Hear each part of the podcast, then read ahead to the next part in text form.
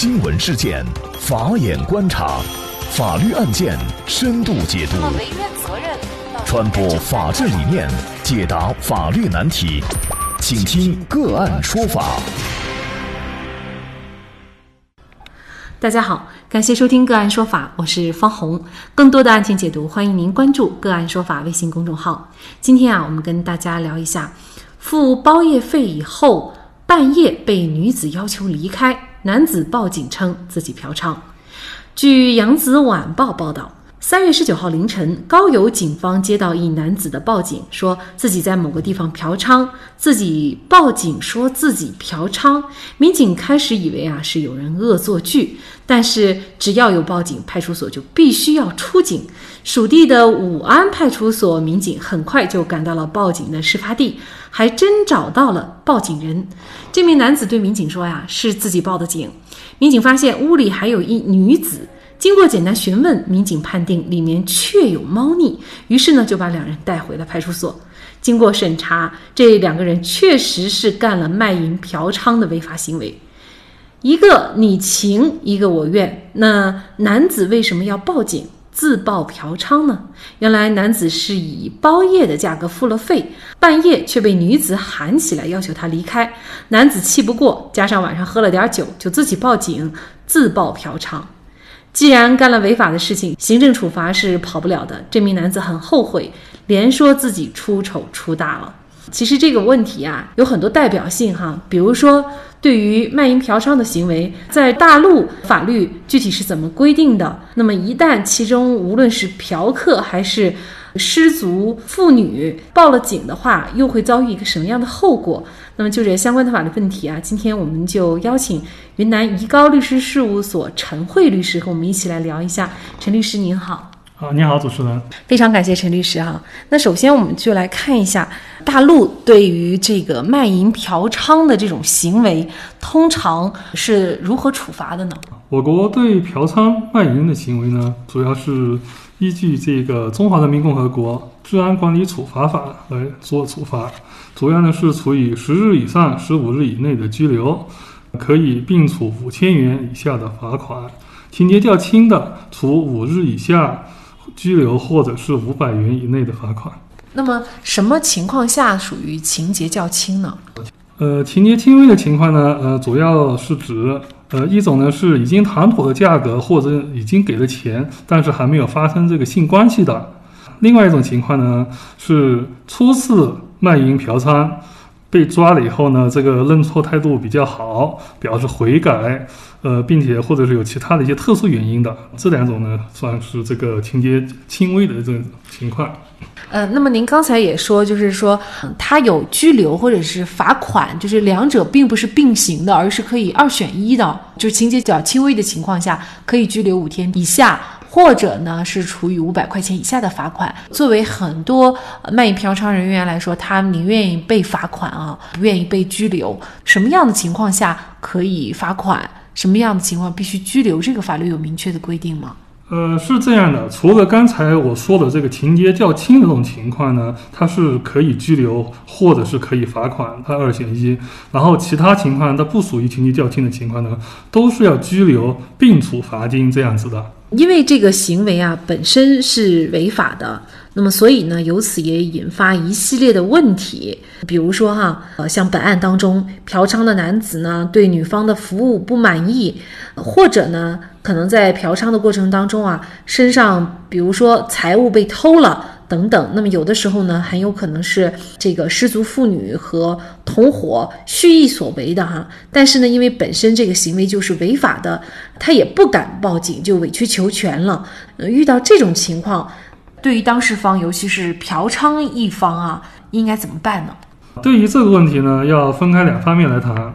一方面呢，卖淫嫖娼行为呢是违法行为。呃，由此产生的这个服务不满意啊，这些的话呢，它本来因为就是违法行为嘛，所以这是没有办法来做这个维权这些的。另一方面呢，这个过程当中，如果一方实施偷盗，还有这些其他的一些呢侵犯公民财产的违法行为呢，呃，如果是涉及金额较小的，那违反的是治安管理处罚法。如果涉及金额较大的呢，那就是违反刑法了。是情节轻重呢，可以处以管制、拘役、有期徒刑，甚至是无期徒刑。所以在自身合法权益遭受侵犯的时候呢，可以选择报警，追究这个加害人的这个行政或者是刑事责任。嫖娼卖淫本身呢就是违法行为，除了受到行政处罚，还会给当事人造成社会家庭的不良影响。正是这个原因，使很多当事人呢产生舍财免灾的想法，不敢或者不愿意去报警。不法分子正是利用了当事人的这种心理，对当事人实施此类违法犯罪行为。这也就是为什么。嫖娼、卖淫活动当中，盗窃、抢劫、敲诈勒索这些违法犯罪行为，这个高发的原因了。那么，当然了，还有另外一方呢，就是卖淫女呢，其实也是一个在某种程度上，或者说在某一些案件当中啊，也是一部分受害群体。为什么这么说？呃，有些时候呢，他们可能提供了相应的服务，但是呢，嫖客又拒绝给钱，甚至啊，在整个的嫖娼过程当中啊，会遭遇各种。暴力的对待，往往呢，他们因为本身的行为违法也隐忍了。那么这个问题您又怎么看呢？这个问题呢，同样要分开两方面来看。一方面呢，卖淫它是违法行为，由此产生的债呢不受这个法律保护。也就是说呢，通俗一点就是说，不给嫖资并不违法。另外一方面呢。这个违法实施暴力，这也是法律所禁止的行为啊。轻的呢，它是违反这个治安管理处罚法；重的呢，违反刑法。虽然卖淫是违法的，但是这个卖淫女的这个合法权益呢，同样应该要受到法律保护。如果遭受暴力侵犯，呃，卖淫女呢，也可以选择这个报警来维护自身的合法权益。呃，如果暴力行为呢造成卖淫女的身体受到损伤、伤害这些呢，呃，暴力实施者同样呢要承担相应的这个民事赔偿责任。构成轻伤以上的，或者是其他更严重的一些情况呢，还要追究施暴者的这个刑事责任。也就是说，虽然卖淫是违法行为，但施暴者的行为同样是违法的，那同样也要负相应的这个法律责任。作为卖淫女来说呀，她可能得到的这个处罚呢，最严厉的就是拘留十五天，然后呢五千块钱的一个这种罚款处罚了啊。但是呢，如果你一旦是遭受了这种暴力，呃，尤其是呢自己已经造成了一些。轻伤以上的这样的一些伤情的损害的话，那么可能对方呢就是一定要负刑事责任了哈。那么孰轻孰重，其实可以做一个考量啊。也就因为这些人员他有一些行为，通俗的话来说是见不得光的，所以呢也因此他们其实也遭受着各种各样的。不平或者是不法的对待，但是往往隐忍了。其实这种行为呢，也是不鼓励的。当自己的权益遭受了非法对待，你还是有权利去维权的，并不意味着你做了这种非法的行为，你的所有的权利就不受保护。其实除了行为本身不受法律保护以外，其他的所有的权利跟我们。正常的人是一样的哈，那么甚至呢，当然了，在整个的卖淫嫖娼当中，还有一种情况呢，就是感染了梅毒或者是艾滋病。这当然不仅仅是作为失足妇女来说，可能作为嫖客也有可能会被感染，但是往往呢，被感染了以后啊，也是无处维权，因为其实对于双方的信息、叫什么名字这些都是一无所知的。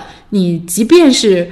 想，比如说起诉啊等等，可能也很难。那么这种情况也就自认倒霉了吗？首先，如果这个被感染者知道是在哪里感染了这个疾病的情况下呢，他可以依据侵权责任法追究传播者的民事赔偿责任。赔偿范围呢，包括医疗费、护理费、交通费等为治疗和康复支出的合理费用，以及因为误工减少的收入这些等等。呃，然后如果传播者明知自己患有此类性传播疾病，还参与卖淫嫖娼的，那就违反的就是刑法了，可以构成传播性病罪，处五年以下有期徒刑、拘役或者管制，并处罚金。嗯，总之，这就是患病以后还不采取必要的措施，导致性病传播扩散的，给他的人身财产造成损害的。应当依法承担民事赔偿责任，构成犯罪的，依法追究刑事责任。卖淫嫖娼呢是文明社会的丑恶现象，不仅会危害到个人健康，还会危害家庭社会的稳定。所以洁身自好，防止不洁性行为，拒绝卖卖淫嫖娼，做好防范于未然才是最好的选择。如果不慎被感染，就应当采取必要的措施，防止感染他人，避免给他人带来更多的痛苦。其实这个案件呢，还有另外一个版本：卖淫女收了包夜费，中途拒绝嫖娼者第三次和自己发生关系，而此时呢，嫖娼者认为自己已经付了包夜费了，就强行和卖淫女再次发生关系。那这个时候，嫖娼者就构成了强奸罪。因为卖淫嫖娼的行为不受法律保护，即便嫖娼者付了嫖资，也不能违背卖淫女的意愿。换句话说，如果卖淫女不愿意，你是不能够强行和她发生关系的，否则会涉嫌强奸罪。好，在这里再一次感谢云南以高律师事务所陈辉律师。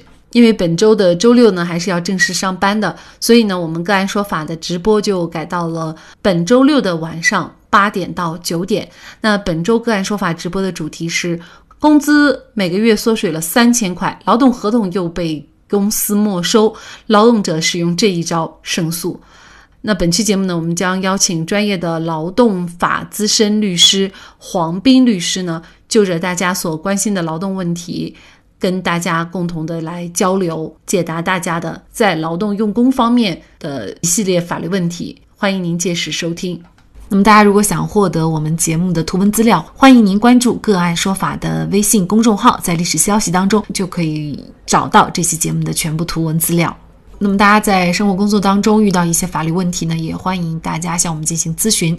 您可以添加幺五九七四八二七四六七这部手机号码的微信号，就可以找到我们。他们都非常的资深、专业和负责任。感谢您的收听，我们下期节目再见。另外，您还可以通过界面新闻 APP 收听我们的节目。